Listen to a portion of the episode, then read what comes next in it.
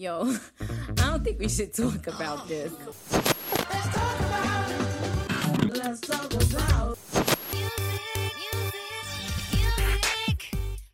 Bonjour à tous et bienvenue dans 3 minutes 49, la sélection Actu. Comment vas-tu Romuald? Ça va, ça va, salut tout le monde, salut Adam. Salut à tous. Alors, du coup aujourd'hui, quel est le programme?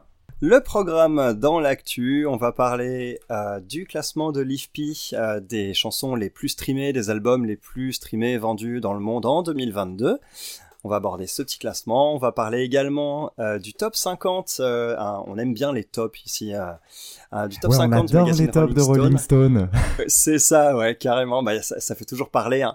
Un top 50 un peu particulier parce qu'il s'agit des albums foncièrement mauvais publiés par des artistes qui, eux, sont excellents. Ouais, alors c'est un, un, top qui sent bon le troll, hein, on va développer, mais ça sent bon le troll quand même. Hein. Ça sent bon le troll, et puis on parlera également des, du prochain album des Rolling Stones, où il y a euh, quelques musiciens un petit peu renommés qui commencent à pointer le bout de leur nez euh, comme invité, un certain Paul McCartney. Ouais, et ça sera l'occasion de rétablir la vérité, tiens. Pour ce qui est des albums qu'on va décortiquer cette semaine, il y aura donc de mon côté le nouvel album de Caroline Polacek, histoire d'oublier un peu Shania Twain d'il y a deux semaines. Ouais, Et de ton côté, ce sera le grand retour d'Iggy Pop, bah, histoire d'oublier Maneskin, donc. Voilà, c'est ça, ouais. Rendons à, César ce qui leur appartient. Allez, c'est parti, sans plus attendre, les news.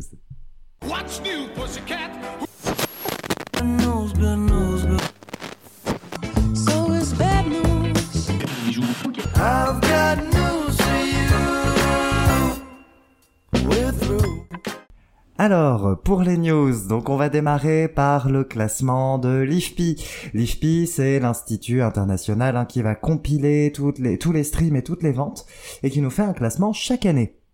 Donc celui de 2022 est sorti là tout récemment et ça nous permet de voir un petit peu bah, ce qui a marché, ce qui a cartonné, ce qui a dominé le monde. Spoiler, c'est encore Harry Styles. Ouais. Harry Styles et la Corée. Et la Corée, ouais, et pas mal la Corée. Bon, on va commencer doucement dans l'ordre. Je te propose de commencer par le classement des singles. Donc Harry Styles en tête avec As It Was. Évidemment, ouais, c'est pas une surprise. Hein. C'est pas une surprise du, monde. Ça surprend pas une seconde même si tu me disais que c'est pas forcément le meilleur morceau de l'album, ça reste un single extrêmement efficace. Euh, c'est un verre d'oreille, hein, comme tu comme tu aimes bien. Ah ouais, complètement. C'est pas le meilleur morceau, mais c'est un immense tube. Ouais. Donc euh, non, très immense tube d'un très bon album. Je l'ai déjà dit, j'en recommande largement l'écoute, mais de toute façon vous l'avez déjà écouté. Donc voilà. Ensuite, on pourra retrouver bah, Elton John de Alipa. The Weeknd, donc vraiment des gros tubes. Moi, ce qui me surprend un petit peu plus, c'est Bad Bunny et Chencho Corleone pour Mi Porto Bonito que je n'ai pas du tout entendu cette année. Je reconnais. Ouais, j'ai été surpris également. Ouais, c'est pas, moi, c'est un titre que je connais pas. Mais c'est pas un tube, ça n'a pas été tant un tube que ça en France. Ça a surtout été un tube aux États-Unis. C'est surtout pour ça. Et puis on pourra noter également un doublé hein, d'Ed Sheeran qui a réussi à classer deux singles, Bad Habits et Shivers dans ce top. Euh, qui sont des titres que personnellement je n'aime pas du tout. c'est un peu un peu plat effectivement. Après c'est un peu à l'image de, de l'évolution d'Ed sur ces dernières années. Il y a quand même quelques belles fulgurances il y a quand même des trucs sympas. Et puis on l'aime bien Ed Sheeran faut quand même le dire. C'est pas ah ouais c'est ah d'accord on l'aime bien alors. Non on bon alors moi je l'aime bien parce que je sais pas je, je trouve qu'il dégage quelque chose de très sympathique en fait. J'aime bien le personnage. J'aime bien sa musique aussi hein, quand même évidemment. Mais euh, mais voilà c'est vrai que petit à petit bah on part de plus en plus dans, dans des choses qui sont bah, pas vraiment surprenantes on va dire en termes de son. Il y a pas, il y a de moins en moins d'imagination. C'est un peu une machine à tube maintenant, un peu, un peu, voilà. C'est un peu dommage, mais bon, en tout cas, voilà, il a, il a ce doublé quand même. Hein, on peut pas lui enlever ça. Non, c'est clair. Pour ce qui est des albums, donc dans le top 10, on retrouve Bad Bunny, on retrouve évidemment Harry Styles qui se pose en numéro 3. En numéro 2, c'est pas une surprise non plus, c'est Midnight de Taylor Swift. Ouais, c'est pas surprenant non plus. Hein. C'est un album qui a, qui a créé, je crois, une pénurie euh, dans les dans les, le, les composants, euh, les matières premières de, de fabrication de vinyle. Ouais, ouais, ouais. c'est quand même fou ça. Alors déjà, on sait. Alors, c'est quand même fou. À relativiser parce que c'est vrai que c'est une pénurie qui existe depuis quelques années maintenant. Mais Oui. euh, voilà. Et puis on parle de mise en place, hein, pas de vente, parce qu'il faut les presser les disques avant de les vendre. Ouais, hein. bien Donc, sûr. C'est une pénurie concernant les mises en place. C'est surtout que sa mise, que sa maison de disques a beaucoup misé sur la- cet album-là, qui s'est vendu. Hein, du coup, c'est pas une surprise. Il est réussi. On reparlera de Taylor Swift, je pense. Il faudra. Ouais, ce sera avec plaisir d'ailleurs. Ouais, ouais, il y a plein de choses à dire dessus. On a BTS Ouais, on, bah, on a BTS et on a, on a beaucoup de Coréens. Du coup, on a BTS, le groupe Stray Kids, le groupe Seventeen et les Blackpink qui ont réussi euh, tous les quatre à classer un album, donc dans le top 10. Ça nous fait quand même du 4 sur 10 pour la Corée. C'est quand même monstrueux. C'est, oui, donc euh, vraiment, la, la fièvre K-pop n'est pas prête de s'arrêter. Euh, bah tant mieux, c'est cool. Franchement, c'est Bah plutôt oui. cool. Ouais, c'est plutôt des, des choses assez efficaces, même si bon, je manque encore de connaissances sur le sujet, euh, ce sera à bosser. Eh bah carrément, ce sera un sujet d'une émission du coup, ce sera l'occasion. Ouais, carrément, carrément. Moi, je vais noter sur le numéro 9 l'album d'Olivia Rodrigo, Sour, qui est, euh, à ma grande surprise, un très bon album. Ah ouais? Pourquoi ta oui, grande surprise? ça- bah, parce que je, elle avait cette image euh, du coup de chanteuse un peu Disney, un peu, Ouais. Un peu Avril Lavigne dans l'âme, et finalement c'est un album qui est très solide, qui est beaucoup plus dans la veine d'une Adele, avec des très très belles Oh. chansons dedans, et qui est vraiment bien ficelé. Et ça m'a assez surpris à la première écoute. J'avais plein d'a priori, et en fait pas du tout. Il est très bien. Écoutez cet album, il est super. Ah bah écoute, carrément, franchement, ouais. C'est c'est toujours sympa d'avoir des surprises dans ce sens-là, quoi. Ouais, ouais, ouais, c'est vraiment chouette. Et du coup, bah, on termine par les artistes désormais les plus streamés. On prend les mêmes et on recommence, hein. Exactement. Même si Harry Styles descend un petit peu et il termine Ouais, il numéro un 8 peu. du classement quand même. C'est ça. Ce serait bizarre de pas le voir apparaître quand même. Mais euh, Oui, on a Taylor Swift qui truste la première place quand même. évidemment. Juste après, on a les BTS qui étaient déjà numéro 1 l'année dernière, hein, donc... euh, Ouais, Ils ça va, c'est assez BTS, constant, hein, là, ça bouge pas des masses, ouais. Et bah encore la Corée, hein, du coup. C'est ça, euh, on trouve les et mêmes. Kids. Ouais, Ouais. Et puis bah Sheeran pour clôturer le, top. Sheeran Comme pour clôturer le tout. pareil dans le genre usine à tube, il se pose là. hein. ouais, voilà, quand même. Pas de scandale dans ce classement, du coup, au final. Pas de surprise non plus, ceci dit. Ou Pas très de rare. scandale, non. Pas de surprise, non. Cependant, une seule femme quand même. Ouais, ça par contre, c'est, ouais, c'est, c'est, voilà, effectivement, ça, ça peut être pointé du doigt. Donc, euh, par exemple, une Beyoncé m'aurait pas surpris. Ouais, c'est clair, c'est vrai. Voilà. Donc, disons que je ne sais pas. Maintenant, on peut se poser la question de est-ce que les gens écoutent plus d'hommes parce qu'on diffuse plus d'hommes et parce qu'on nous rabat plus les oreilles avec des hommes au niveau de l'industrie, ou est-ce que c'est vraiment parce qu'on écoute plus d'hommes? À voir. À voir, le débat La est ouvert. piste est lancée en tout cas. C'est ça. Bon, les chiffres, c'est fait. Sur quoi on passe? On continue, on continue sur des chiffres avec un petit top 50 euh, plutôt sympa.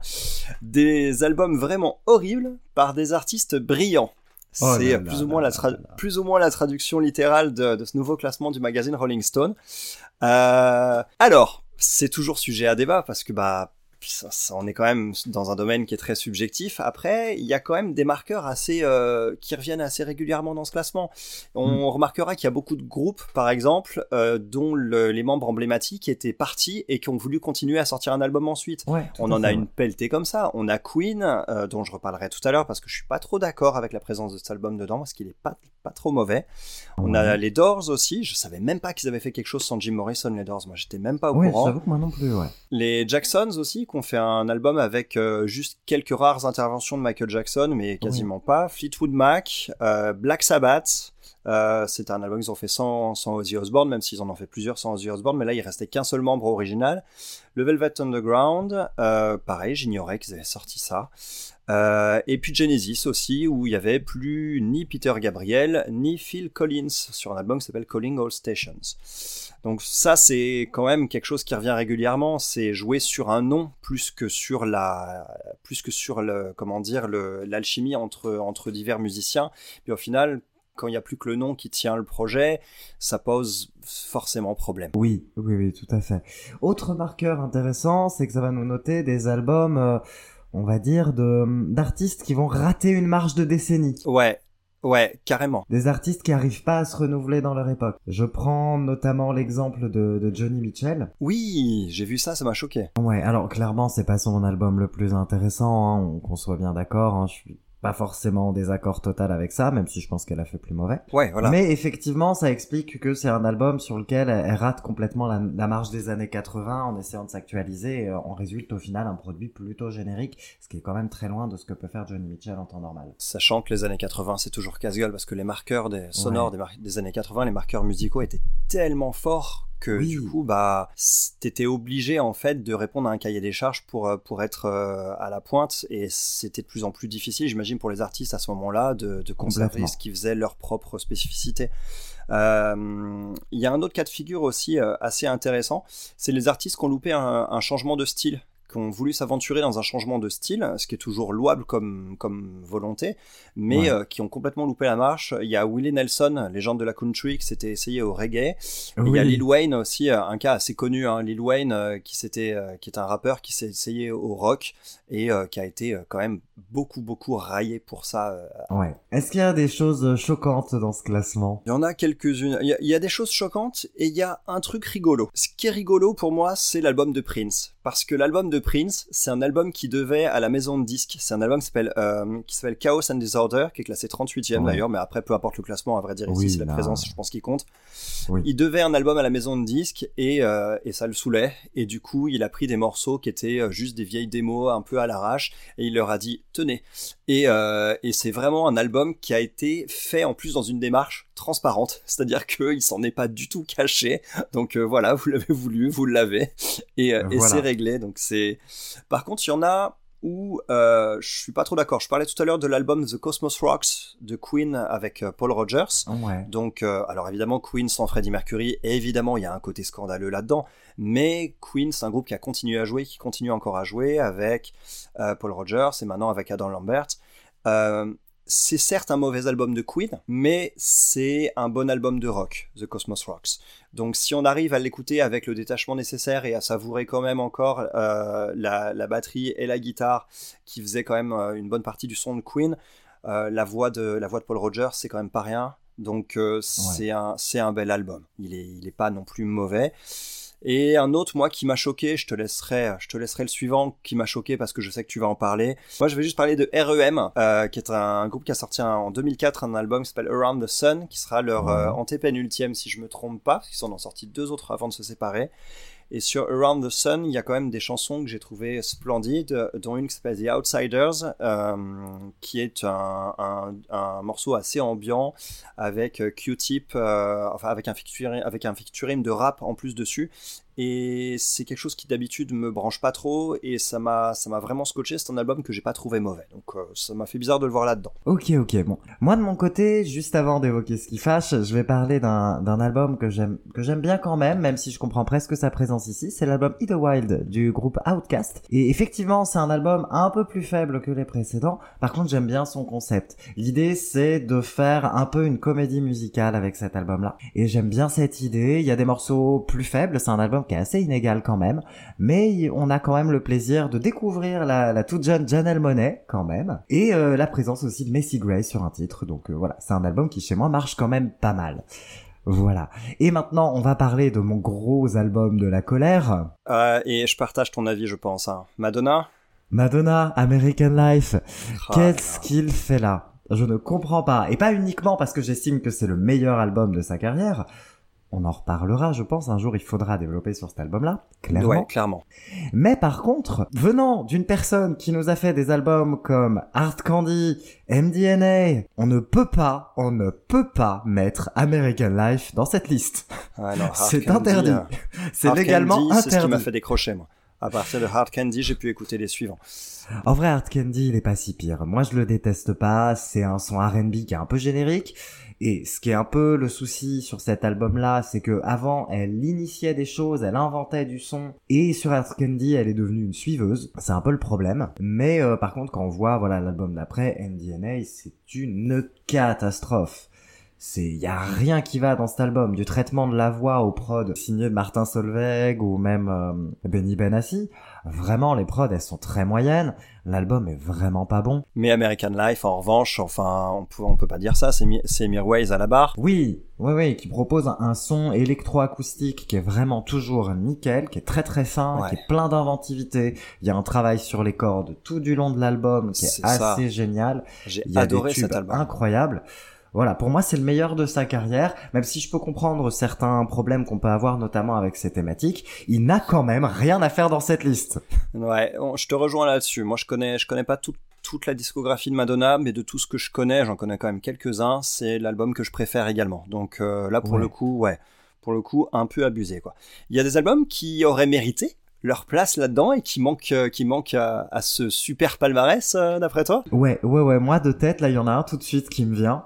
D'ailleurs, tu en as parlé un petit peu en parlant de Prince, un album contractuel hein, imposé par la maison de disques. Pour moi, c'est l'album She's Us, le troisième album de Lily Allen. D'accord. Elle a pris la, la même attitude que Prince, à savoir qu'elle a euh, déclaré plusieurs fois que, je cite, c'est un album de merde, ne l'écoutez pas. Wow. Et effectivement, c'était un peu le cas hein, pour le coup. C'est un album où elle le dit même dans ses textes, hein, même dans ses textes, elle le dit qu'elle est là juste pour faire de l'argent, que son album est pas sincère, qu'elle est pas là pour ça. Voilà. Donc c'est un album qui est contractuel, qui est extrêmement générique au niveau des prods et qui est globalement vraiment, vraiment vilain. Ouais, bah, Mais elle s'est rattrapée avec un quatrième album qui est très chouette. Chez une autre maison de disques, oui, bien sûr. C'est bizarre. eh bah dis donc, moi un, un qui manque là-dedans que j'aurais mis, deux même peut-être. Tout d'abord, je pense à, à Linkin Park. Le dernier album qu'ils ont sorti, euh, c'est One More Light. Hormis la chanson titre, qui est vraiment une splendeur, un morceau qui prend encore plus de poids après après le décès de Chester Bennington. L'album en lui-même, par contre, est vraiment est vraiment vraiment laid quoi. Euh, et pourtant, j'ai suivi Linkin Park pendant une grande partie de leur carrière. Je les ai découverts avec Meteora en 2003. Cet album-là est sorti 14 ans plus tard. Et, pff, et franchement, j'avais, j'avais beau être conciliant avec tout ce qu'ils avaient fait avant, même avec des albums très décriés comme euh, Thousand Suns, qui était très spécial, mais que j'avais quand même adoré. Mhm. Celui-ci, One More Light, euh, non, c'était de la, de la pop, de la pop euh, FM fadasse venant de Linkin Park. C'était méconnaissable, quoi. Méconnaissable. Et heureusement qu'il y a ce morceau-là qui est, qui est brillant au milieu de, au milieu de tout ça, et il brille par lui-même et non pas parce qu'il est au milieu de morceaux mauvais. Sinon, tu parlais tout à l'heure des virages années 80 euh, un peu euh, un peu foireux. Oui. Ouais, les Stones hein, quand même. hein. Il y a un album qui s'appelle Emotional Rescue chez les Rolling Stones euh, qui m'a laissé complètement de marbre. Moi. Je, je connais pas toute la discographie des Stones, mais j'en connais quand même une sacrée partie. Et euh, quand je suis tombé sur celui-là, euh, j'ai eu vraiment vraiment du mal. Il y a juste peut-être un titre qui est, qui est sympa, et sinon le reste, c'est ouais non franchement c'est un album euh, tout à fait oubliable. Ok, ok.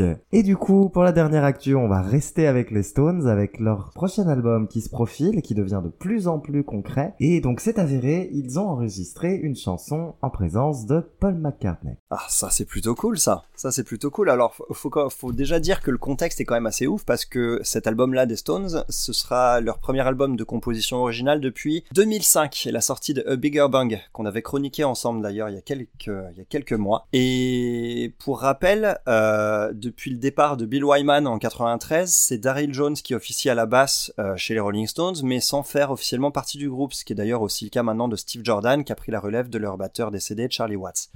En tout cas, je trouve que c'est plutôt une bonne news, non D'avoir un peu euh, des, des musiciens des deux plus grands groupes, euh, des, des deux plus emblématiques groupes de rock au monde euh, qui collaborent. Ouais, c'est sympa. Et au de, en dehors de, de tout buzz, c'est, c'est quand même chouette. On est sûr que là, le, le bassiste, il va quand même être loin d'être mauvais là-dedans, hein, clairement. Ouais. Et on devrait avoir un, un titre plutôt, plutôt cool. Est-ce que, est-ce qu'on sait s'il participe aussi à l'écriture et la composition? Alors non, je crois pas. Mais ça a pas, ça, ça a pas été explicité non plus. Ça pourrait être intéressant. Peut-être qu'il va juste composer euh, sa ligne de basse et apporter quand même sa patte là-dessus, plus qu'avec juste son jeu. Ça, ça, ça me paraît déjà une certitude. Quitte à avoir une influence sur le morceau dans son ensemble, mais je pense pas que ça a été pensé en, en amont euh, au niveau de la, de la composition du titre. Donc euh, on verra bien. Après, euh, pareil, hein, moi j'ai quand même des sérieuses incertitudes là-dessus. Alors je suis très très hypé par cet album, mais euh, bah on a eu juste ces, ces 15 dernières années à peine quelques petites touches de nouveautés des, des, Rolling Stones par-ci par-là, par des singles épars qui étaient quand même tous plutôt sympas, mais sur un album entier, qu'est-ce qu'ils ont encore à l'aube de bah, à l'aube de leurs 80 ans à nous à nous offrir là-dessus? Je suis curieux de le savoir. En tout cas, c'est vrai que pour le coup, Paul McCartney, c'est quand même un excellent musicien également, et donc bah ça peut avoir ça peut avoir ce petit ce petit voilà ce petit plus musical euh, euh, qui soit purement musical quoi tout simplement plus qu'au-delà au-delà du caméo je veux dire. Ouais tout à fait. Et du coup rétablissons la vérité. Les Stones et les Beatles. Concurrence pas concurrence? Non pas concurrence du tout. Pas concurrence du tout. Jamais de conflit. À tel point que le deuxième single des Stones I Wanna Be Your Man a été écrit par les Beatles. C'est ça. Donc du coup enfin au final Ouais, c'est des groupes qui ont toujours un peu fonctionné, euh, pas, pas main dans la main, mais dont les carrières en fait euh, se sont nourries l'une de l'autre par cette espèce de, concurrence, mais qui n'était pas entre eux, mais plus entre leur public respectif, on va dire. Donc euh, moi je suis un peu dans les deux équipes, donc ça me va très bien. Oui, moi aussi. Mais c'est vrai qu'ils ont un public différent. Et j'avais lu euh, une formulation que je trouvais plutôt jolie, qui disait que les Beatles ce sont des voyous habillés en gentleman et les Rolling Stones des gentlemen habillés en voyous. Il y a un peu de ça. Il y a un peu de ça. Il y a clairement un peu de ça. Franchement, c'est super bien dit. Bon bah écoute, on est hypé. En tout cas, hein. on est on est on est plutôt euh, hypé hein, pour le, le Rolling Stone. Peut-être qu'on en parlera ici. Du coup? Oh bah, il y a quand même de grandes chances. Il y a de grandes chances, ouais. Il y a pas mal. On n'a pas encore de date de sortie d'ailleurs pour cet album. Pas encore. Apparemment, c'est prévu pour l'été. On verra. En tout cas, clairement, ça, ça devient vraiment concret puisqu'on en avait, on l'avait évoqué la dernière fois en parlant de Bigger Bang. C'était vraiment plutôt de l'ordre de la rumeur encore à l'époque. Là, il devrait, on va avoir du nouveau matériel cette année normalement. Bon, on a fait le tour pour les news? On a fait le tour pour les news, on va attaquer nos albums de la semaine. Exactement, on va démarrer avec Caroline Polacek et son album Desire I Want to Turn Into You. Prononciation parfaite, je suis très fier de moi.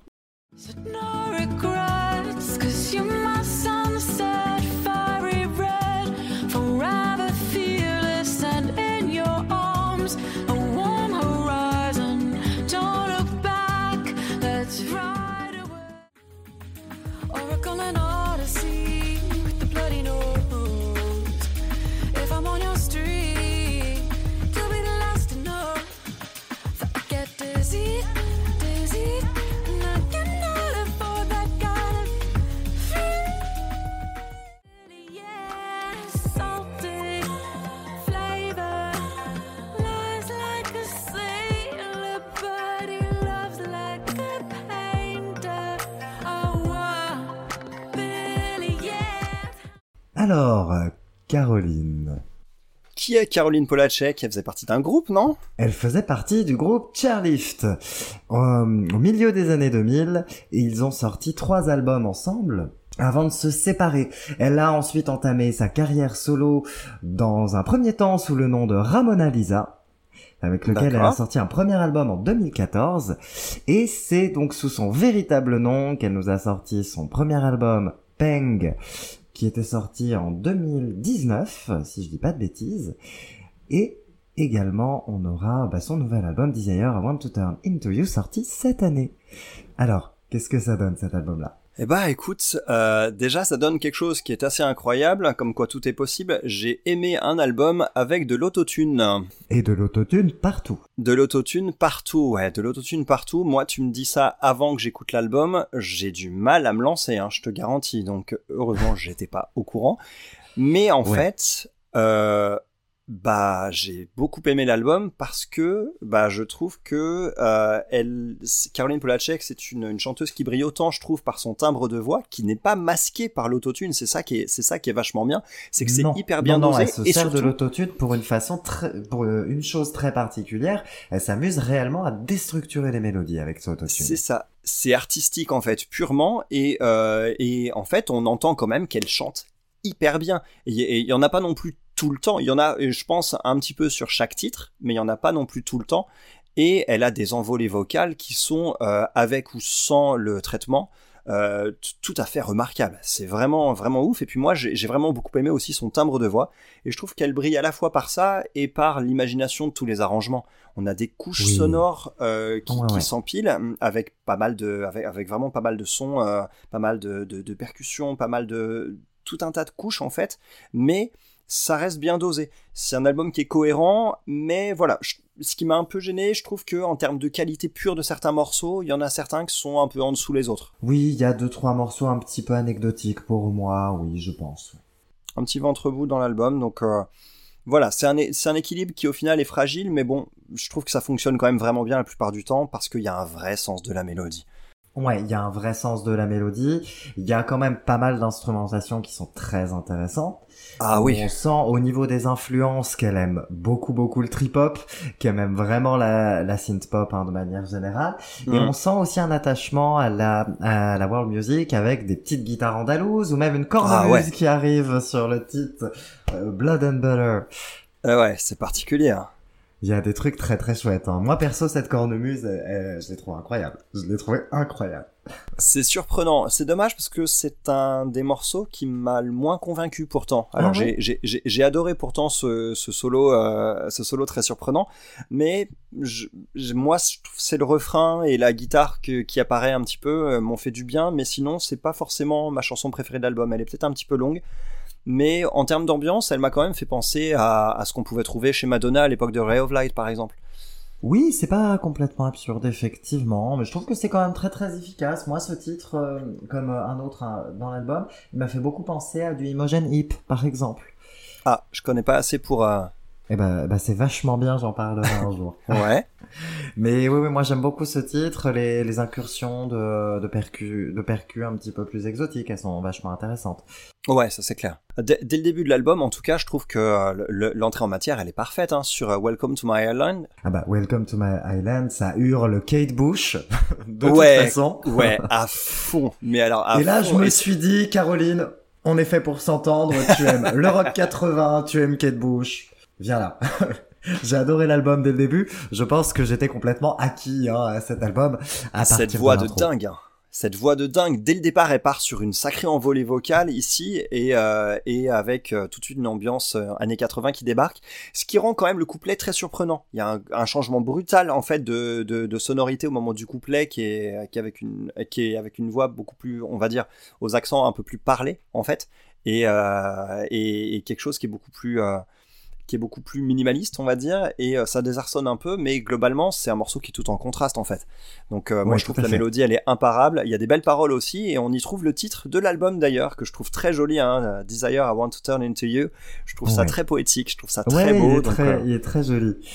Un petit solo de gratte là-dessus aussi. Ouais, il y, a, y a un solo qui est un peu barré, moi, qui me plaît bien. Il, pour moi, il me fait beaucoup penser, euh, ce titre-là, comme je disais, il est Kate Bush, mais je le trouve aussi un peu Pat Benatar dans l'âme. Donc, euh, moi, complètement fan. Hein. Je trouve qu'il y a un peu de ça. Donc, euh, évidemment, super morceau. Moi, j'aime beaucoup le suivant, Pretty Impossible, et sa mélodie complètement chelou, qui est absolument incroyable. Où là, vraiment, on a de l'autotune partout. Bah, c'est là qu'il fait son apparition, en fait, vraiment à fond ici, quoi. Ouais, complètement. Et puis, on sent que l'autotune, elle va s'en servir, mais vraiment pour s'amuser, pour tordre les mélodies. Bien, de manière générale, sur la totalité de l'album, il y a un travail de mélodiste qui est vraiment intéressant, qui est vraiment très original. Les mélodies, elle les prend, elle les tord, elle en fait des boucles. C'est vraiment étonnant. Il y a un titre sur les sur laquelle la structure mélodique est un petit peu plus traditionnelle, c'est Sunset. Sunset, bah, en même temps, ça s'y prête parce que c'est un morceau avec cette fameuse guitare, euh, cette fameuse guitare euh, classique, un peu, un peu euh, en ambiance un petit peu flamenco. Bah, au début, j'ai eu un problème quand même avec le mélange entre l'autotune et les instruments plus organiques en fait. Je trouvais que du coup, euh, ça allait pas forcément ensemble, mais globalement, c'est ce qui fait le sel du morceau. Après plusieurs écoutes, je m'y suis fait, à ma grande surprise, hein, je te le cache pas. La, la, mélodie est excellente, la gratte est savoureuse, et il y a un pont où elle part dans les aigus. Elle nous envoie de ses notes, mais je te jure, j'étais, euh, j'étais vraiment, vraiment, vraiment scotché. Donc, moi aussi, c'est un de mes titres, euh, un, un, des titres qui finalement a, a pris au fur et à mesure sur moi. Euh, Qu'est-ce que tu penses de Bunny the Ride qui était le titre précédent, le troisième de l'album. Je, je le trouve super. Moi, je l'aime vraiment beaucoup. Pour moi, il a les mêmes qualités que Pretty Impossible, mais il est un peu plus accessible et il fait la transition parfaite avec Sunset, du coup, puisqu'il est juste entre les deux. En revanche, il porte peut-être moins que, que Pretty Impossible. Il, il a peut-être moins une ambiance, tu sais, qui se pose en fait, vraiment. Il est un peu plus efficace, je trouve, ouais. Ouais. Bah, du coup, moi, j'ai préféré, j'ai préféré Pretty Impossible. J'ai préféré Pretty Impossible, mais justement, l'enchaînement Pretty Impossible, Bunny the Rider, Sunset, bah, je le trouve Ça marche bien, très très très chouette, ouais. Ouais, ouais. Le, le choix, le, le choix d'une tracklist, hein, l'ordre d'une tracklist, ça a vraiment son importance. C'est super important. On a parlé de voix de dingue. Elle n'est pas toute seule sur l'album. Elle est pas toute seule et j'aime bien le fait que tu passes tout de suite à Fly to You.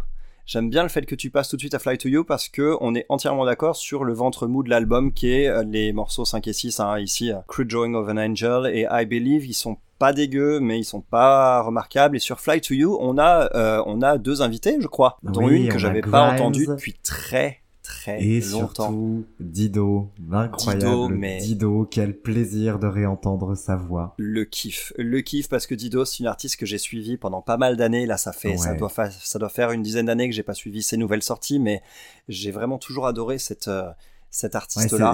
Toujours un plaisir. Elle avait sorti un album en 2019, si je dis pas de bêtises, qui était très chouette, très réussi, produit par son frère, Rollo Armstrong, comme d'habitude, et c'est toujours très bien. Là, sur Fly to You, c'est super pour deux choses. Déjà parce que Dido, c'est Dido, elle a une voix, euh, c'est un, c'est un véritable bonheur d'entendre son, son timbre qui est absolument incroyable.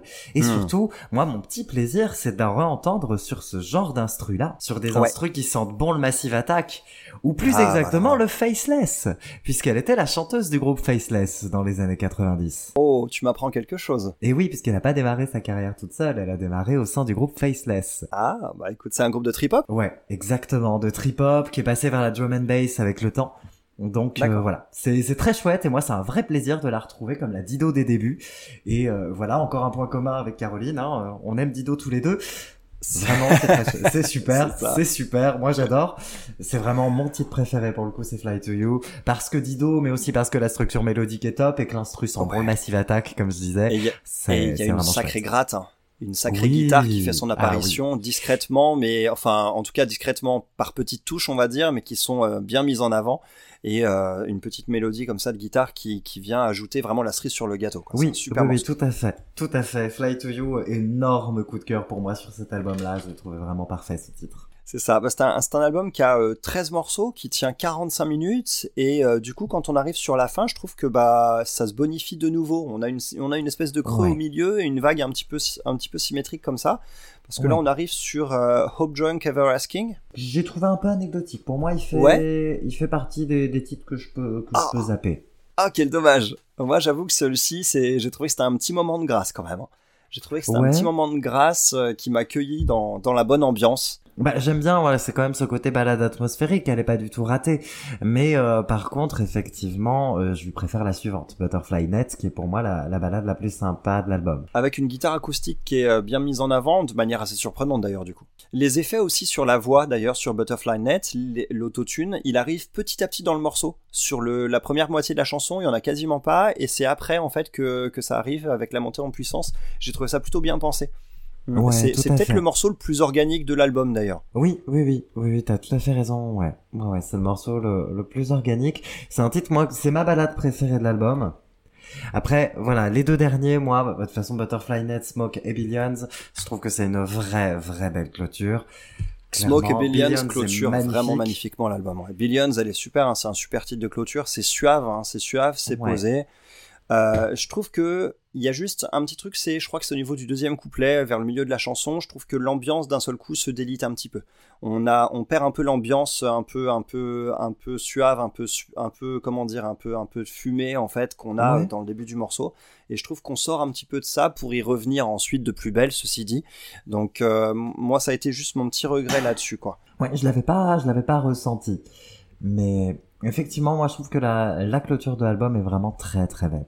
Du coup, c'est plutôt, euh, On est sur un bel album, hein, on est sur une On recommandation, sur un- je pense, Ah, non On est sur une belle recommandation. Pour moi, on commence vraiment la- l'année euh, l'année pop de manière très très intéressante. On risque d'avoir un des meilleurs albums pop de l'année là dès maintenant. Il y en aura d'autres, mais en tout cas, il est déjà pas mal bien placé. Hein.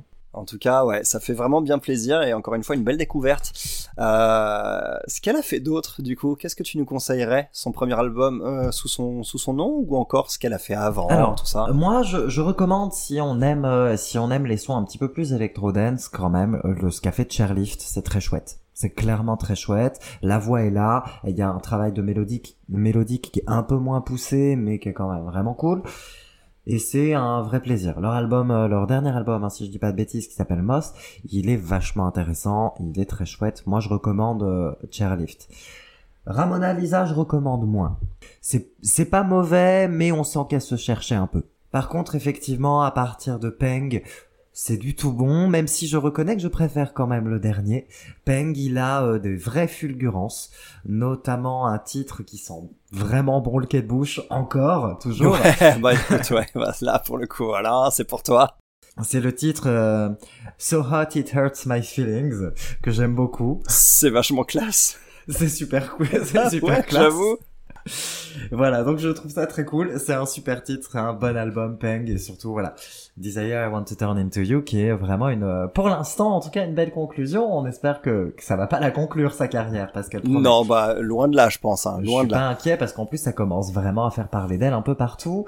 Elle est euh, recommandée par euh, par les plus grands. Hein. Dua Lipa euh, a recommandé, a dit que c'était sa chanteuse préférée par exemple. Et vu le nombre de, de ventes qu'a fait Dua Lipa, si les gens sont curieux et peuvent écouter Caroline, pourquoi pas. En tout cas, ouais, belle recommandation. euh, Caroline Polachek, c'est vachement bien.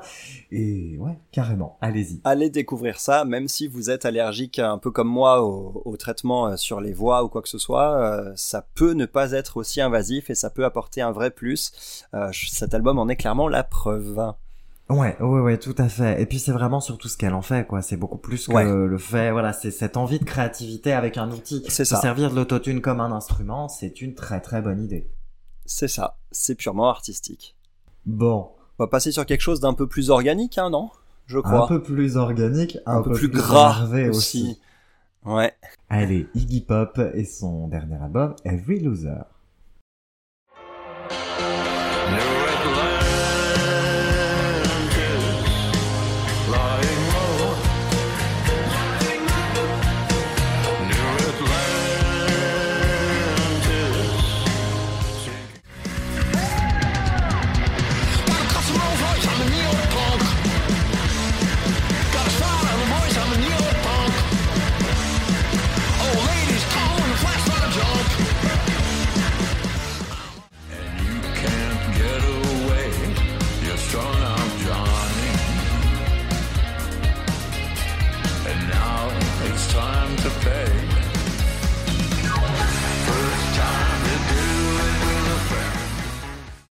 Alors, Iggy Pop. Iggy Pop. Alors, je suis coincé parce qu'à un moment, j'avais prévu dans ma présentation de dire euh, est-ce qu'il s'est calmé? Et en fait, euh, t'as- spoilé dans les extraits. Et en non. fait, j'ai mis Neopunk, donc voilà, c'est ça. Non. Clairement, non. Alors, Iggy Pop, de son vrai nom James Newell Osterberg Jr., est un chanteur américain, pionnier du mouvement punk avec son groupe The Stooges à partir de la fin des années 60 jusque à peu près au milieu des années 70. C'est un mec qui est connu pour des performances scéniques extrêmes. Il n'hésite pas à se dénuder. Il, est même allé jusqu'à se mutiler avec des tessons, des tessons de bouteilles hein, sur scène, je crois. Mais en plus, il chante bien. Il a connu une carrière aussi riche en titres iconiques qu'en très longs passages à vide, et maintenant il a 76 ans le monsieur. Il a 76 ans, et après une petite décennie où il a parfois exploré sa facette crooner avec des sons beaucoup plus jazz, eh bien celui qu'on surnomme Liguan revient aujourd'hui avec Every Loser, ce 19e album studio, la vache c'est des chiffres qui donnent quand même le vertige, un 19e studio, c'est un album qui est produit par un jeune guitariste qui s'appelle Andrew Watt, qui est un producteur aussi à succès du côté de Miley Cyrus, de Justin Bieber, de Ed Sheeran, de Eddie Vedder aussi, le chanteur de Pearl Jam, et de Ozzy Osbourne sur l'album euh, no- lauréat d'un Grammy Patient Number 9 qui est sorti l'année dernière. Donc autant dire que c'est quand même un, un bon nom. Et c'est un disque aussi pour lequel ont été convoqués un nombre de musiciens prestigieux jugés plus tôt. On y croisera Chad Smith, le batteur des Red Hot Chili Peppers, Travis Barker, le batteur de Blink 182, qui est un, un batteur exceptionnel, et le regretté Taylor Hawkins, l'ancien batteur des Foo Fighters. On y trouve aussi le bassiste des Guns N' Roses, Duff McKagan, et deux guitaristes, Josh Klinghoffer et Dave Navarro, qui ont eux aussi fait partie à l'époque des Red Hot Chili Peppers à différentes périodes. On peut donc s'attendre à du rock qui tâche, oui ou non? Oui et non. Oui et non, exactement. Ça t'a plu ou pas? Alors, ouais, quand même. Hein. Ah. Je te voyais hésiter, je me suis dit, oh non, c'est pour le spectacle, c'est pas possible. J'ai pas hésité. Ouais. Alors, je vais, je vais pas le cacher. Moi, c'est vrai que j'ai préféré la, la hum, facette un peu plus douce de l'album, clairement. Parce que c'est clairement un album qui est un peu bipolaire, hein, où on a des Ouais. titres très très énervés. Je pense à Frenzy, je pense à Neopunk. Mais on a aussi des titres où c'est vraiment très posé, avec des mélodies très chouettes, avec une voix à se damner. Quand Euh, il, quand il Iggy, prend une hein. voix de basse pour parler, c'est une... C'est incroyable. C'est frisson direct chez moi, donc euh, c'est frisson de- direct. depuis le milieu des années 70 et les albums qu'il a fait avec euh, avec Bowie à la prod dont on parlera tout à l'heure, il a il utilise vraiment très savamment cette voix là dans les graves. Cette voix parlée, moi, elle, elle marche euh, complètement sur moi. Mais bon, les titres énervés, ils me plaisent quand même. Hein. Frenzy, je l'aime bien. Il, est très très décérébré. La phrase d'intro, on en parle ou pas? Ouais, on peut, ouais. I got a dick and two balls, that's more than you all. Le mec a 76 ans, il arrive il a pas peur d'envoyer ça euh, dans nos tronches, quoi. Voilà, c'est rigolo, il y a un côté sale gosse. Il y a un Ouais, côté c'est sale ça. gosse de 75 ans, c'est génial. C'est, je trouve ça génial, justement. Voilà, c'est Ouais. absolument génial. Ouvrir, ouvrir cette chanson et son album avec ça, c'est couillu, on va ouais, dire. c'est ça, c'est couillu quand même. hein. Et le titre en lui-même est quand même très réussi. Il y a Ah, il est rageur, hein. Il est rageur, il est vraiment très très cool. Il est plein d'énergie. Je reconnais que moi, mon cœur penche Le petit davantage solo à pour la les fin. morceaux suivants. Ouais, complètement. Mon cœur penche davantage pour les deux morceaux qui suivent. Strong Out Johnny et euh, New Atlantis, qui sont un peu plus doux, un peu plus délicats. Il y a un petit clavier un peu 80s sur Strong Out Tout à Johnny fait. qui revient un petit peu plus tard sur l'album, qui est parfait. Ouais, Moi, c'est parfait. que du bonheur. La mélodie, elle est top. Génial. Sur New Atlantis, il y a cette fameuse voix parlée, donc je m'avoue. Ouais, bah plus. là, tiers, hein. Ouais. Là, clairement. Là, euh, vraiment frisson. Ça évoque un peu Johnny Cash en fin de carrière. Hein. Oui, oui, complètement, complètement. Jolie présence aussi sur New Atlantis, hein, de guitare acoustique, de piano et un petit solo de guitare slide sur la fin. Enfin, très joliment fait. Ouais, ouais, ouais, c'est superbement fait. hein. Mais dans, dans sa totalité, et de toute façon, avec le- les musiciens qu'il y a, c'est un album qui est excellemment bien produit. Là, pour le coup, euh, c'est un album qui est vraiment maîtrisé. Ouais, on en reparlera. Ça peut être un avantage comme un petit défaut, pas selon ce qu'on attend de l'artiste. Ouais. Alors, c'est vrai que je l'ai pas dit, mais moi, Iggy Pop, je connaissais pas. Donc, Ouais, ça donc, plu, c'est mais comme un- un nouvel arrivant. C'est un sacré avantage alors. Voilà, bah peut-être, ouais. On développera euh, du coup. Mais effectivement, moi, je suis arrivé complètement vierge sur Iggy Pop. Et du coup, euh, bah, j'ai trouvé ça super. J'ai trouvé ça super parce que c'est du rock de papy euh, comme j'aime. Et c'est Ouais. vraiment, il y a du métier. On sent qu'il y a du métier. On sent que c'est un peu irrévérencieux. Et mais en même temps que c'est pas, que ça fait pas complètement euh, transgressif pour ado. Donc c'est, Ouais, c'est ça. il y a quand même, euh, voilà, on sent qu'il y a de la bouteille. Quand, quand Iggy Pop parle de drogue, euh, il connaît son sujet. Ouais, il connaît son sujet par contre, ouais, c'est ça. Ouais. Euh, Maneskin a été beaucoup moins crédible hein, il y a deux semaines euh, dans, dans Oui. ce domaine-là. hein. Ah, les rebelles, rebelles. Ah Ouais. là là, ça c'était dur. ouais. donc, euh, donc ouais, carrément quoi. Euh, Il y, a, il y a des, c'est à partir de Modern Day Rip-Off, qui est le quatrième morceau, où ça, ça redevient un peu poilu. et je, je trouve que c'est un modèle pour l'utilisation du piano dans un titre rock, euh, ce, oui, ce oui, morceau-là. oui, tout à fait. On y retrouve un peu l'esprit des Stooges aussi, hein, avec ce, ce côté très punk, euh, ce côté très punk, une voix euh, directe et qui a rien perdu de son énergie. Euh, et puis il y a des grades folles dans tous les coins, des solos blues rock par-ci par-là. Enfin, c'est c'est Mm. c'est des, des guitares de partout. Moi, je, Ah je oui, qu'adhérer quoi. Bah, il y a de toute façon une vibe blues hein, qui, qui parcourt l'album aussi, hein, de toute façon. Ouais. Ah, Morning Show. Qu'est-ce que t'as pensé de Morning Show? On est à peu près vers la moitié du disque et on trouve ce, ce morceau très mélancolique. Euh, il fait son âge sur ce morceau d'un seul coup. Ouais, c'est le plus beau morceau de l'album pour moi. Ah bah écoute, je, je, je peux, tout- je peux tout à fait comprendre. Je le trouve touchant et justement euh, sans phare. C'est ça que j'aime aussi. Ouais. C'est qu'on a un morceau où euh, tout de suite on a un Iggy Pop fragile qui arrive, qui nous explique aussi qu'un c'est un peu de l'esbrouf aussi. Ouais, c'est oui, ça, c'est du show. ouais. fait euh, son âge parce qu'il a son âge, tout simplement. Ouais, c'est ça. et que ouais, c'est du show et qu'il le fait pour faire plaisir au public, pour se faire plaisir aussi, mais c'est du show. C'est des belles paroles. hein. C'est très bien écrit. Ouais, on a Iggy Pop qui est fragile, un peu vulnérable, qui a vécu ce qu'il a vécu, mais qui reste quand même euh, un monsieur d'un certain âge désormais, et il le sait. C'est ça. Et c'est peut-être le seul morceau sur lequel ça transparaît véritablement. Sur lequel, en fait, quelque part, au fait, euh, j'enlève le masque, c'est moi derrière, hein, je suis là. hein. Voilà, et c'est intéressant de l'avoir mis en plein milieu de l'album, du coup. Ouais, exactement, parce qu'il sert de plaque tournante vraiment. Et, et, mm, au niveau du son, il est aussi très intéressant ce morceau. Bon, il y a une chose qui m'a perturbé, enfin au début qui m'a un peu perturbé, mais je trouve du coup que ça fait sa spécificité. On a un riff de guitare en fait, on est sur une balade, donc on, on est, on a un petit riff de guitare euh, qui, qui évolue tout au long du disque, euh, tout au long du morceau, pardon. Et c'est une guitare qui normalement serait en son clair, on va dire, en temps normal. Et là, on a une vraie saturation dessus. On a une vraie saturation dessus qui tranche avec le côté euh, très pur de la guitare acoustique et du piano en fait euh, sur qui le morceau repose. Donc c'est aussi assez singulier et c'est ce qui permet de, de retenir encore plus ce morceau, euh, même en termes de son. Donc c'est un sans faute un morning show. C'est un sans faute morning show. Le reste de l'album, bon, bah, il y a Neopunk, moi que j'adore. Neopunk, pareil, on est de retour chez les Stooges. hein. On est, on est de nouveau chez les Stooges avec, avec Neopunk. hein. C'est corrosif, c'est en roue totale et c'est bien cool. Quoi. Ouais. Moi, sur cet album-là, il y a deux choses que j'aime bien. C'est deux petits interludes qui sont Oui. super. Toujours le même amour des interludes, qui sont trop courts, du coup, évidemment. Ouais, C'est le principe bah d'un interlude. Ah, Mais ils sont ça. super. Ils sont très élégants. Ils sont vraiment chouettes. Et surtout le dernier hein, qui introduit euh, The Regency, qui est un super morceau en plus qui clôture plutôt très bien l'album. Ah, c'est vrai que Mayanimous, ce fameux, ce fameux, euh, ce fameux interlude, il sonne un peu comme de la poésie mise en musique, je trouve, et c'est quelque chose, c'est quelque chose qu'on trouvait euh, chez, dans ses précédents albums euh, de, la, à partir de la fin des années 2000. Donc c'est assez intéressant de retrouver ça dans un album qui pourtant se veut beaucoup plus rentre dedans, quoi. Euh, All, the, Way Down aussi sur la fin de l'album, c'est un morceau qui m'a fait penser aux Rolling Stones moi immédiatement. Il n'est pas forcément super marquant, mais euh, en termes de son, il est assez assez signé en termes d'influence, je trouve.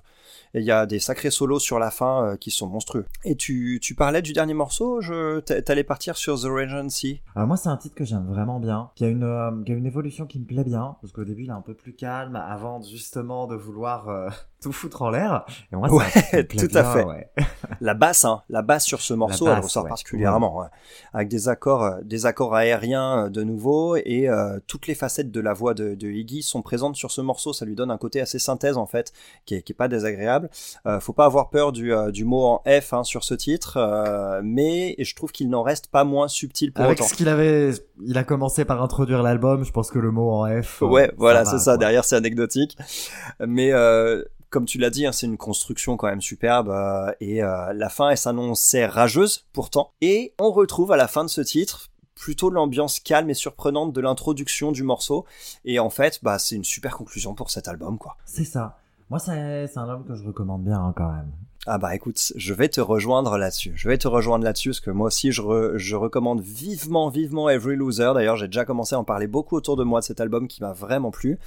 Il explore toutes les facettes du rock euh, à travers les décennies avec une belle variété de sonorités, d'énergie et avec le renfort de cette alternance continue entre les différents musiciens qui crée quelque chose justement euh, de sans cesse assez surprenant en fait. Ouais. Ouais, ouais. Mm. c'est hum, un peu hétérogène, mais en même temps uni autour du charisme d'Iggy Pop. Et au final, ça crée une vraie cohérence. C'est lui qui tient l'album en place. hein. C'est juste sa Ah voix oui. qui tient l'album en place, Ouais, lui ouais, et l'ordre de la tracklist. Ce sont les deux choses qui maintiennent l'album en place parce que sinon, je trouve que ça aurait pu être très casse-gueule. Euh, sa voix, elle est certes mise en valeur partout, hein, des cris rageurs à la voix un peu parlée de crooner baryton sur les morceaux les plus posés. Les musiciens, les musiciens fournissent tous un boulot exceptionnel et on sent que tout le monde s'éclate. C'est un album qui respire le plaisir de jouer. En revanche, on sent que l'album, je trouve, est très clinique et très pensé en amont dans sa conception. C'est un peu ce que tu disais tout à l'heure, c'est-à-dire qu'on a une production vraiment aux petits oignons et ça lui donne peut-être aussi un aspect patchwork aussi avec les, les différents musiciens qui sont convoqués. On n'a pas forcément les mêmes, euh, les mêmes façons de jouer sur chaque morceau, Mhm. pas les mêmes sons non plus. Et donc, je trouve qu'il lui manque du coup un côté.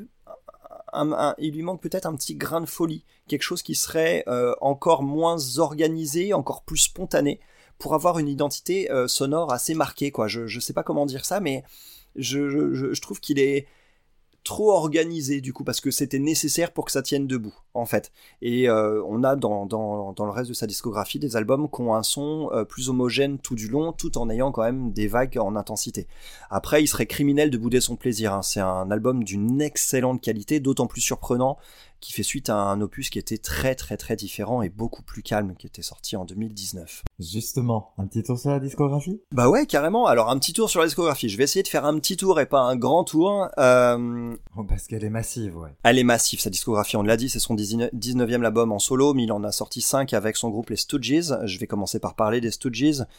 Les Stooges, c'est trois albums classiques euh, fondateurs du mouvement punk rock à la fin des années 60. On a l'album euh, The Stooges en 1969, suivi de Funhouse en 1970 et Raw Power en 1973, qui est un album qui a été mixé par David Bowie, euh, qui a été mixé par David Bowie et qui a été ensuite remixé par Iggy Pop. Puis finalement, il a adoubé le mix de David Bowie. Enfin, il y a eu tout un tas de ressorties comme ça, avec des, des différences de son d'ailleurs qui sont assez intéressantes à, à écouter d'ailleurs. Du coup, les différentes versions. Les deux derniers sont les meilleurs, hein. Funhouse et Raw Power, c'est vraiment ceux que j'ai préférés, surtout Raw Power avec des morceaux qui sont imparables comme Search and Destroy ou des choses comme ça.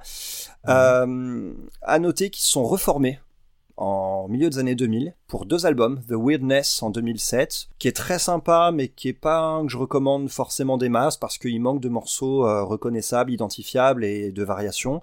Contrairement à Ready to Die qui est sorti en 2013, qui sera le tout dernier album des Stooges du coup, euh, avec des guitares qu'on retrouvait beaucoup plus incisives, tranchantes, un peu comme au bon vieux temps. Donc lui, c'est plutôt le digne successeur de la trilogie originale, avec en même temps euh, tout ce joyeux bordel en fait qui, se remet en place et quelques passages plus posés, l'intervention de quelques Ouais. cuivres qui font qu'il y a une belle dynamique. Sinon en solo, par contre, il a une carrière qui est indissociable, je trouve, de David Bowie. David Bowie a repêché Iggy Pop au moment où sa carrière euh, touchait le fond et il lui a produit deux albums euh, qui sont tous les deux sortis en 1977, enregistrés à Berlin. C'est The Idiots et Lust for Life, qui est celui que j'ai vraiment préféré. Donc, ils sont des albums vraiment sublimes, qui sont des albums euh, qui appartiennent à la pop culture, qui font désormais partie vraiment de la pop culture. On n'est plus du tout dans un son aussi agressif hein, euh, qu'avec les Stooges, donc un vrai renouvellement aussi. Il y a une autre collaboration entre les deux, c'était Blabla Black, un album sorti en plein milieu des années 80, et comme on disait tout à l'heure, les années 80, c'est casse-gueule, c'est un album qui à mon avis vieillit un peu plus mal parce que bah il est très marqué. Ceci dit, dès que les guitares reprennent un peu le pas sur, euh, sur certains morceaux, euh, on a quand même des titres mémorables sur ce disque aussi, donc il vaut peut-être le détour, mais je le conseille quand même moins que Lust for Life ou même The Idiot. Après, au détour des années 90, par contre, il y a eu quelque chose de bien viscéral qui s'appelle American Caesar, très sympa, un long album euh, sur lequel il y avait une étiquette très sympa qui disait Parental Warning, this is an Iggy Pop record. Je trouve ça génial que l'avertissement soit juste sur je vous avertis, c'est un album d'Iggy Pop. Je, je- je- je trouve ça absolument génial. Un album très rock et vraiment excellent avec des super ballades, quelques titres emblématiques et euh, c'est un album qui reste très abordable. C'est celui que je pourrais conseiller pour euh, découvrir sa discographie en solo. Si vous aimez plus sa facette rock, celui-ci il est vraiment parfait. Préliminaire aussi. Alors ça c'est ça c'est surprenant ça. Ah préliminaire c'est bah c'est c'est bizarre. Hein. C'est c'est un album avec des teintes jazz sorti en 2009. On y trouve une voix plus jazzy. Il chante les feuilles mortes en français dans le texte Oui. s'il vous plaît. Donc euh, beaucoup de, rock et de folk tout de même sur l'album avec des touches électro et blues. C'est très varié, mais c'est excellentissime. Ça c'est un, c'est un, un album vraiment euh, vra- vraiment assez euh, assez surprenant et en même temps assez abordable. Donc euh, je peux Ouais. le conseiller vivement. Et enfin un autre qui est vraiment super, c'est Post Pop Depression. 2016, euh, il a convoqué. En fait, c'est un vrai album qui est sur la pochette. On le voit en tant que groupe. En fait, on voit les quatre musiciens euh, vraiment euh, sur un pied d'égalité. Donc c'est un album qui est plutôt pensé comme un album de groupe, même s'il est sous le nom d'Iggy Pop. On a le batteur des Arctic Monkeys, Matt Helder, si je me rappelle bien. Et on a deux membres des Queens of the Stone Age, que sont euh, Josh Homme et, euh, et Dean Fertita, euh, qui sont, euh, enfin, Josh Homme est à la production et ils sont tous les deux derrière les guitares et derrière les instruments. Ça pouvait décemment pas être mauvais. hein. C'est un album qui a un caractère très marqué, qui a une sonorité qui est vraiment identifiable, ce que j'aime beaucoup. C'est un Ouais. rock très moderne, aux inspirations quand même assez 70s, donc je le conseille vivement. Ça, c'est, c'est ce que je conseille vivement. Ok, ok. Bon, bah je mettrai quelques titres issus des albums sur la playlist qui est consultable hein, comme d'habitude, de toute façon. Tu peux, tu peux. On a fait le tour du coup sur Iggy Pop. On a fait le tour, faut pas hésiter à creuser tout le reste de sa discographie parce qu'il y a des incursions aussi dans le métal, hein. faut quand même le, le préciser, il y a un album métal sorti en 2001, il y a des albums un peu jazz ambiant euh, sur son album Free en 2019, donc ça vaut le coup hein, de, de checker un peu tout ça, même si c'est un peu, Ok, un peu différent. Donc c'est vraiment Iggy Pop en entier qu'on recommande, hein, clairement. Ouais, voilà, c'est ça, ouais, c'est ça. Ok, bon, on a fait le tour du coup pour aujourd'hui. Et ben voilà. La semaine prochaine pour la sélection rétro, qu'est-ce qui nous attend? Eh bien, eh bien, il nous attend les albums sur lesquels se situent nos morceaux préférés, ou ce qu'on définit comme nos morceaux préférés, ou un de nos morceaux préférés, parce que c'est pas toujours facile d'en trouver qu'un seul. Et euh, du coup, ça va être assez intéressant de, de voir ce que ça, nous réserve. Sympa, ouais, ouais, ouais. En plus, c'est une sélection qui est très différente. Ah oui, tout à fait. On aura à la fois de la Britpop et du jazz, euh, de la soul, donc. Euh, ouais, ça va être très chouette. Bon, merci de nous avoir écoutés. Merci à tous. On se retrouve la semaine prochaine. On se retrouve la semaine prochaine. Allez, ciao. Ciao tout le monde. Salut Adam.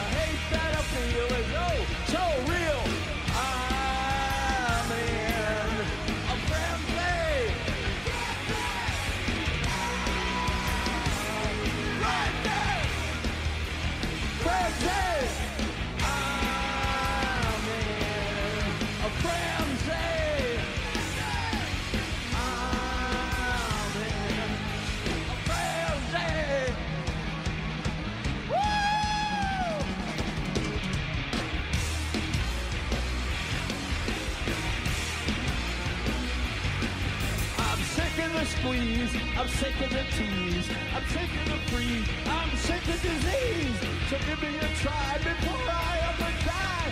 My mind is on